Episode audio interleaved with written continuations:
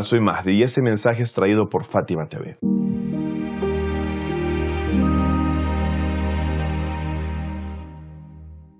En los videos anteriores hablaba que en la época del Imam al-Hussein habían dos zonas geográficas muy importantes y cruciales en el desenlace histórico, cuya gente de esas zonas jugó un papel clave en la elección del líder. Uno fue el Irak y el otro Sham, lo que hoy día conocemos como Siria. Te preguntarás por qué Irak era tan importante.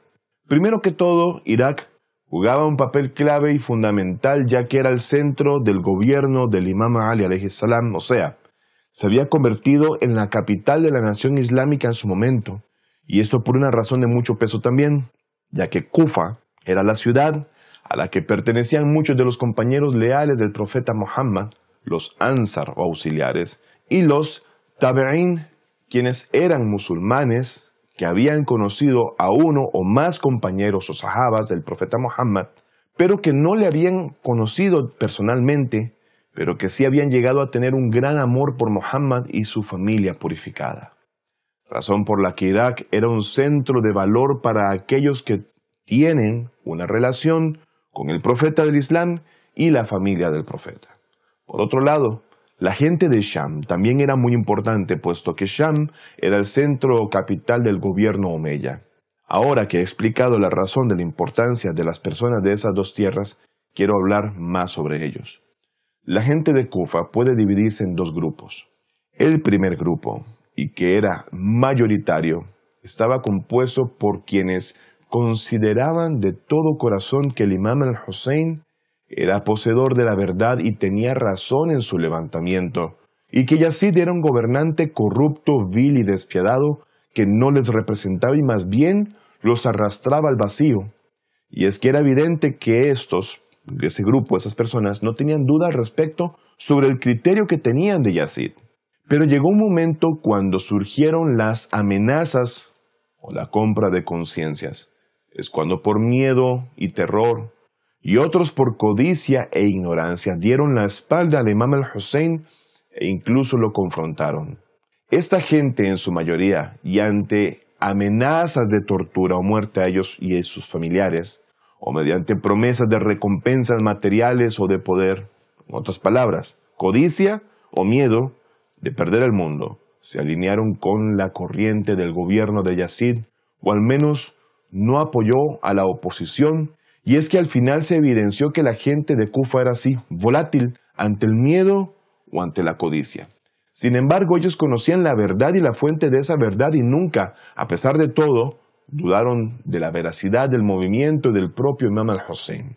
Por esta razón, muchos de ellos se arrepintieron después de Ashura y la consecuencia de ello y justo después de no apoyar al Imam al-Hussein, arrepentidos formaron el grupo de los Tawabin, o los arrepentidos, para buscar una forma de recompensar su gran error y enfrentarse al ejército del Levante.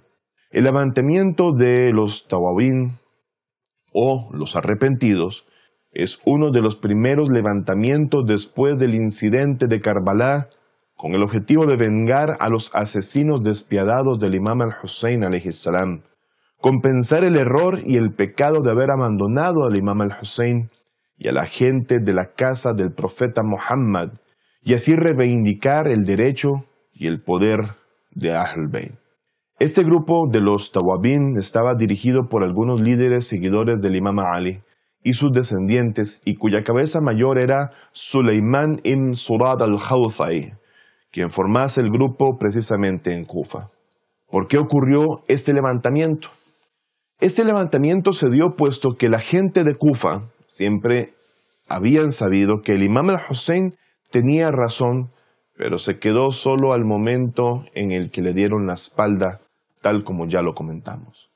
Y es que cuando el imam al-Hussein es vilmente martirizado con sus pocos compañeros y la familia del profeta, en su gran mayoría mujeres y niños, es llevada casi a rastras, cautiva de la peor forma que podamos imaginar, mediante humillación y violencia, hasta donde Yazid en Sham, es que muchos de esos kufíes, al ser testigos de lo ocurrido y de cómo permitieron eso con sus acciones, se arrepintieron y se dijeron a sí mismos en forma de promesa, estamos desde ahora en pie de lucha y combatiremos valientemente con ahínco hasta morir o vengar la sangre pura de Al-Hussein. Lucharemos hasta vengarnos de Yazid y sus esbirros soldados. Y es que al final los kufíes se dieron cuenta que negar o dar la espalda al imam al-Hussein salam y seguir los susurros de Satanás causó el más doloroso suceso en la historia del Islam, culminando con el martirio del hijo del profeta y su familia en una situación tan horrible. Es por esta razón que nació el movimiento de los Tawabin, conformado en su mayoría por gente de Kufa y que se levantó arrepentida con el deseo de reivindicar el derecho del Ahlul Bayt. Para aclarar este asunto, contaré la historia de Ubaidullah ibn al-Hur al-Jufi. Ubaidullah era uno de los nobles de Kufa y era un hombre poderoso y muy famoso entre los árabes. El imam al-Hussein cuando iba de camino a Karbala se apersonó en su tienda y es el propio Hazrat Imam al-Hussein salam quien le extiende una invitación para que lo acompañe en esta misión divina. Según lo que las fuentes fidedignas mencionan con detalle es que el Imam al-Hussein entró en la tienda de Obeidullah, se sentó, alabó a Dios y dijo, oh hombre, has cometido muchos errores en el pasado y Dios pedirá cuentas de tus acciones.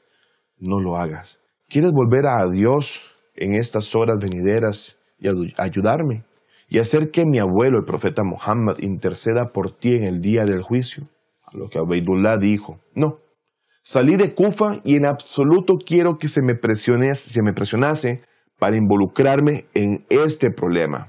Con esto, Obeidullah aceptaba que el imam estaba en lo correcto y que Yazid era poseedor de la falsedad y continuó diciendo, si estoy en Kufa y no apoyo la verdad, eso será muy malo y deshonroso para mí.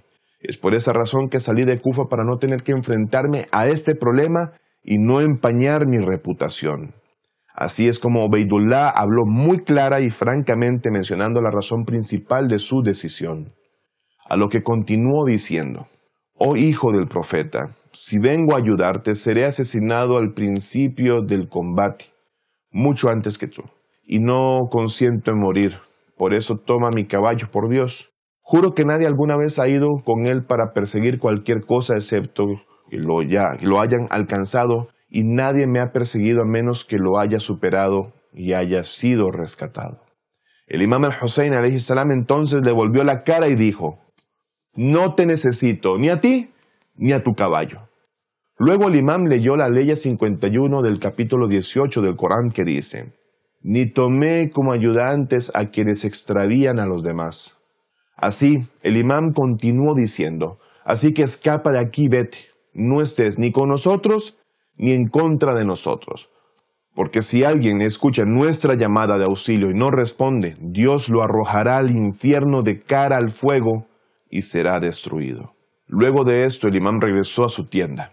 Obeidullah estuvo antes en las filas del ejército de Muawiyah durante la batalla de Sifin y estuvo también en el ejército de la gente de Sham. Pero ahora sabía con certeza que el imam al-Hussein era el poseedor de la razón y es por eso que dejó Kufa, para no participar en esta guerra, puesto que sabía que el imam al-Hussein estaba en lo correcto. Después de Ashura y lo ahí acontecido, llevaron a toda la familia del imam al-Hussein, es decir, la propia familia del profeta Muhammad, quienes lo habían perdido todo vieron morir a sus amados, a Kufa. Obeidullah ibn Ziyad, otro personaje, quien era el emir o el príncipe de Kufa, quería enviar a Ahlul Bayt a Sham ante Yazid. Es así que Obeidullah ibn Ziyad celebró esta victoria e invitó a todos los nobles de Kufa para celebrar. Él vio que Obeidullah ibn al-Hur no estaba entre los nobles y que no asistió a esta asamblea. Como Ibn al-Hur era una persona muy importante, era muy fácil darse cuenta de que no estaba en la reunión de esa celebración y de esos déspotas. Es así que este hombre preguntó, ¿dónde está Ubaidullah ibn al-Hur? Nadie sabía dónde estaba o a dónde había ido. Por unos días fue buscado y un tiempo después Ubaidullah ibn al-Hur fue a donde Ibn el cual dijo, ¿dónde estuviste ese día? Ibn al-Hur dijo, estaba enfermo. Imziad le dijo con sarcasmo, ¿estaba enfermo tu corazón o tu cuerpo? A lo que Ibn al-Hur le contestó, el corazón no se enferma. Ibn quería decir con esto que, que si es que era el corazón de Ibn al-Hur el que estaba interesado más bien por el imam al-Hussein. Tan solo suspicazmente Inziad quería culpar a Ubaidullah al-Hur de estar al lado del imam al-Hussein y quienes se consideraban, por tanto, enemigos de Yazid. Por lo que Ibn al-Hur se paró frente a él y le dijo, mi corazón nunca se enfermará. Lo que ya tenía en él sigue sin cambio, mi cuerpo se enferma y me recupero. No fue hasta que Ibn estuvo ocupado con otra cosa que Ubaidullah ibn al-Hur pudo irse de esa reunión. Cuando se percata Ibn Ziyad de que Ubaidullah ibn al-Hur se había ido, envió a que lo siguieran. Los espías vieron que montaba a caballo y avanzaba rápido galopando a toda velocidad. Ubaidullah ibn al-Hur fue a la casa de uno de sus amigos y así reunió a algunas personas para juntos ir a Karbala. Esa misma persona que dijo frente al imam al-Hussein, no te ayudaré. Había reunido a un grupo de hombres y fue directo a visitar al imam al-Hussein. Ubaidullah fue a Karbala y se lamentó profundamente de no haber ayudado al imam al-Hussein. Ubaidullah al-Hur no era una buena persona, pero este ha sido un ejemplo que nos demuestra que la mayoría de gente de Kufa sabían que el imam al-Hussein estaba del lado de la razón y sobre todo la justicia. Hemos llegado al final de la quinta parte de este curso. Dios les bendiga y hasta el próximo video. Fátima TV. Saberes que iluminan el alma. Síguenos en youtube.com slash Fátima o en nuestro sitio web fatimatv.es.